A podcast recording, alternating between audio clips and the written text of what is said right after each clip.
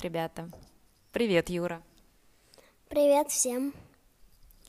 Итак, в прошлый раз, чтобы проще понять работу мозга, мы представили, что наш мозг – это офис, в котором есть библиотека с архивом информации.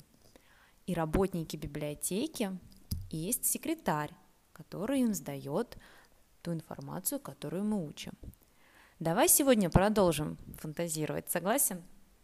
Да, я согласен с этим.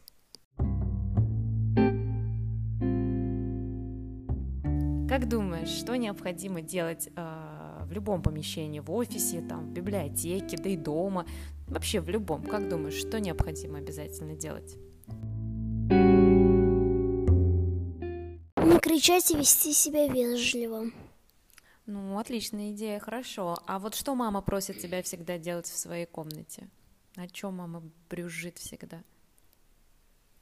Ну, может быть, поделай уроки или поспи, а может быть, хм, прибираться в комнате? Бинго, конечно, мама всегда говорит, Юра, уберись. Любое помещение, комната, дом, офис надо содержать в чистоте. Согласен? Нужно убира- убираться, класть все на свои места. Не поверишь, но нашему мозгу тоже нужна уборка. Или можно назвать это перезагрузка. И уборка происходит именно ночью, когда ты спишь. Мозг использует сон для того, чтобы избавиться от так называемых токсинов, накопившихся в нем в течение дня. Во время сна клетки мозга – которые окружают и поддерживают нейроны, съеживаются.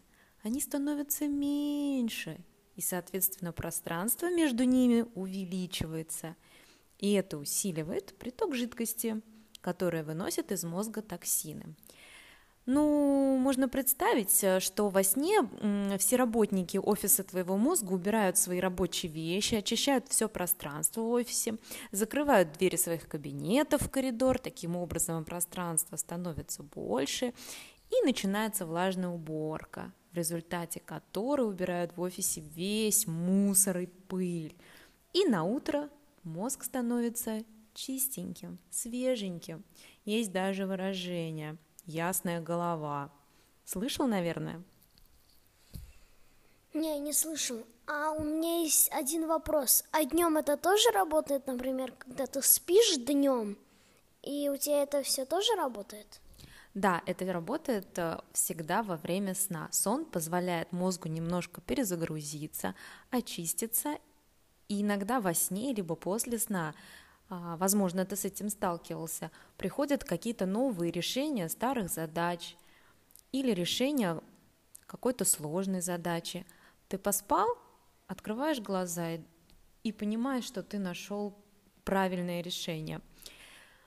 Поэтому и говорят, ясная голова или утро вечером мудренее, да, неспроста появились эти поговорки. Ведь действительно после сна либо на утро голова становится свежей, ясной и часто приходят новые идеи. Бывало у тебя такое? Да, у меня такое очень много раз бывало. И еще, а куда девается вся информация из офиса? А вот когда ты спишь, у тебя он очищается, а куда она девается? Нет, очищается только мусор разный, очищаются всякие токсины, если по-научному это токсины, а мы с вами это назвали мусором а, в голове, да, на самом деле вся информация, важная информация, которую ты учил, она сохраняется, вся укладывается по своим полочкам, а сон помогает очистить наш мозг от токсинов. Так какой вывод из этого можно сделать, как ты думаешь? Так какой вывод можно сделать из этого, Юра? Как думаешь? Ну, может быть, ложиться пораньше спать? Да, неплохой вывод. Но в любом случае мы теперь знаем, что сон помогает нашему мозгу в учебе. Мам, а вот ты говорила слово нейроны. Объясни мне и другим, что это такое? Хм, да, спасибо, что заметил. Действительно, возможно, не все знают, что такое нейроны. Это клетки мозга. Их больше 100 миллиардов в нашем мозге, больше, чем звезд на небе. Наверное, ты слышал такое выражение «нервные клетки не восстанавливаются». Ну так вот, не так давно группа ученых доказала, что в мозге взрослых людей могут образовываться новые нейроны. И чем активнее мозг, тем более активны нервные клетки, и тем больше кислорода они получают. И наоборот, неактивная мозговая клетка получает меньше приток крови и в конце концов погибает. И это может продолжаться на протяжении всей жизни человека. Появляются новые нейроны, активные, неактивные нейроны погибают. Мозг должен быть активным. Для этого ему нужна тренировка. А лучшая тренировка для мозга – это, Юра, учеба. Причем лучше всего клетка проявляет свою активность, когда мозг учит что-то новое. Помнишь, мы обсуждали в прошлый раз, что часто нам тяжело учить что-то новое.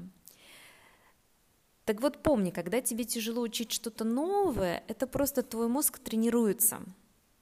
А раз твой мозг активен, значит активные клетки мозга. Но не забываешь про перерыв, котором мы говорили, да, когда твой секретарь отдает листок в архив библиотеки. И не забывай про здоровый сон, который мы сейчас с тобой обсуждали, когда в твоем мозге происходит, ну, назовем это уборка или перезагрузка. А еще, Юра, ты не поверишь, но очень классно развивает наш мозг ошибки.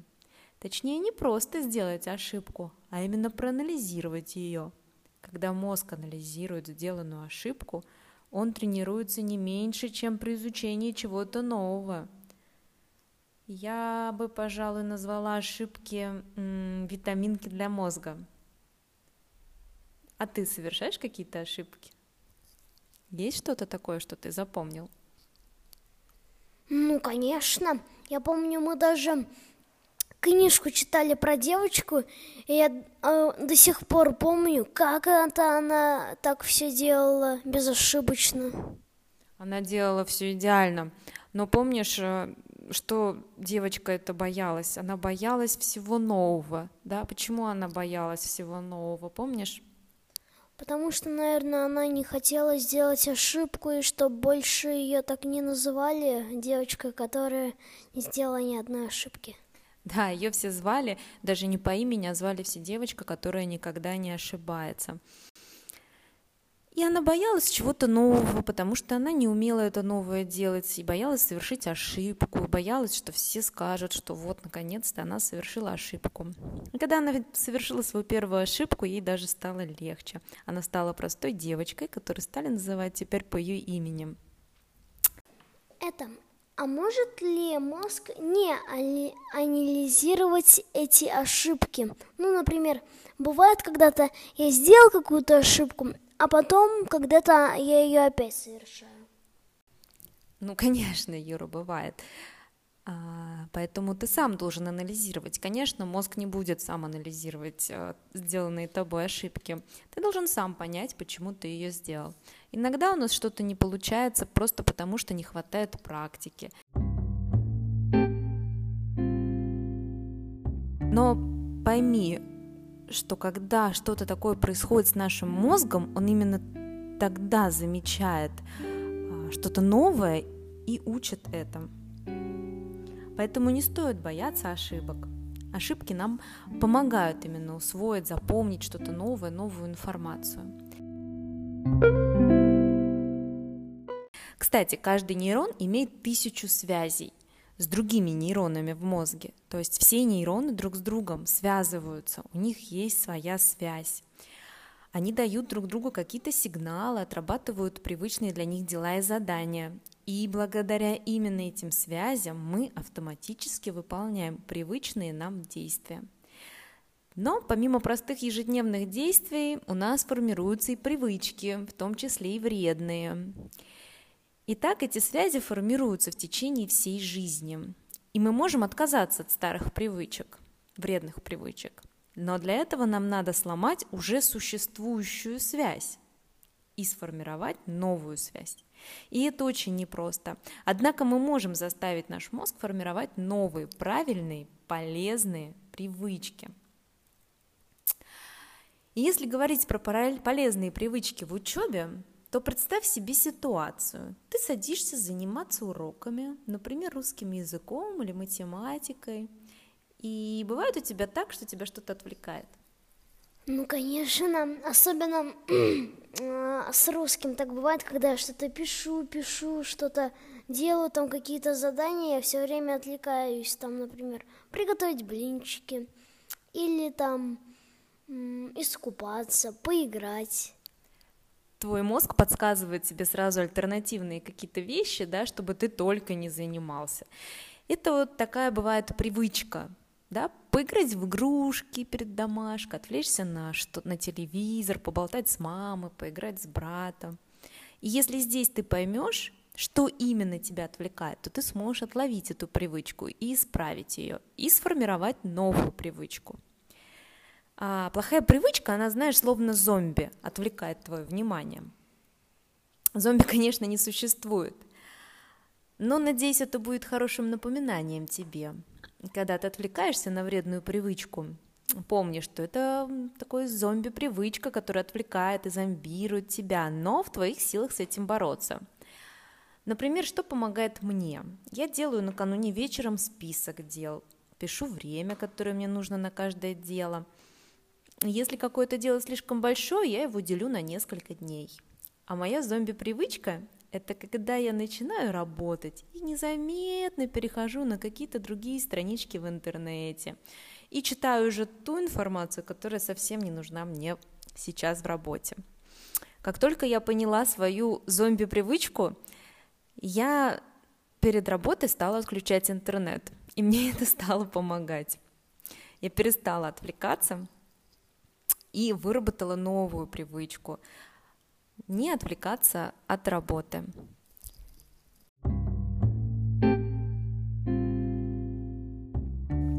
Давай подумаем, а какие все-таки привычки нужно развивать в учебе, что мы уже обсудили.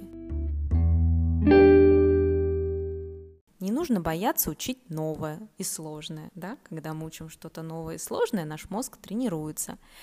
А если нам тяжело начать, то надо начать с чего-то маленького, выделить себе время, например, 15-20 минут, позаниматься хорошо, не отвлекаться на наши зомби-привычки, но потом сделать перерыв на 5 минут.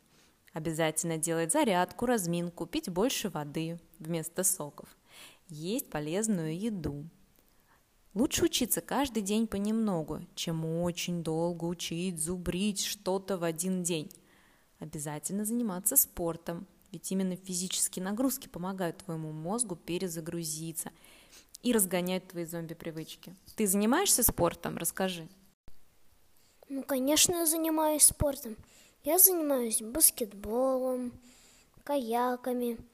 Ну, еще, конечно, в школе там у нас спорт. Ну, это так, легенький спорт.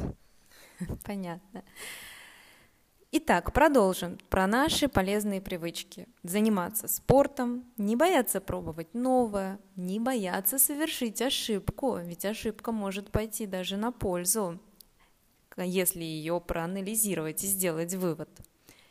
Не забывать побольше гулять, ложиться вовремя спать, Помни, твоему мозгу, как и компьютеру, нужна перезагрузка и время, чтобы передать всю информацию, которую ты учишь, в архив библиотеки.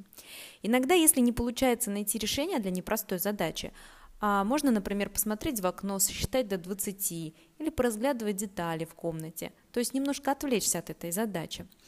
Этих 20 секунд может быть достаточно, чтобы освежить немножко голову и попробовать решить задачу еще раз и найти новое решение. Ну что, желаю хорошей учебы и надеюсь, ты победишь все свои зомби-привычки. М, классные советы. Пошел пробовать. А вам спокойной ночи, либо спокойного дня. Всем пока!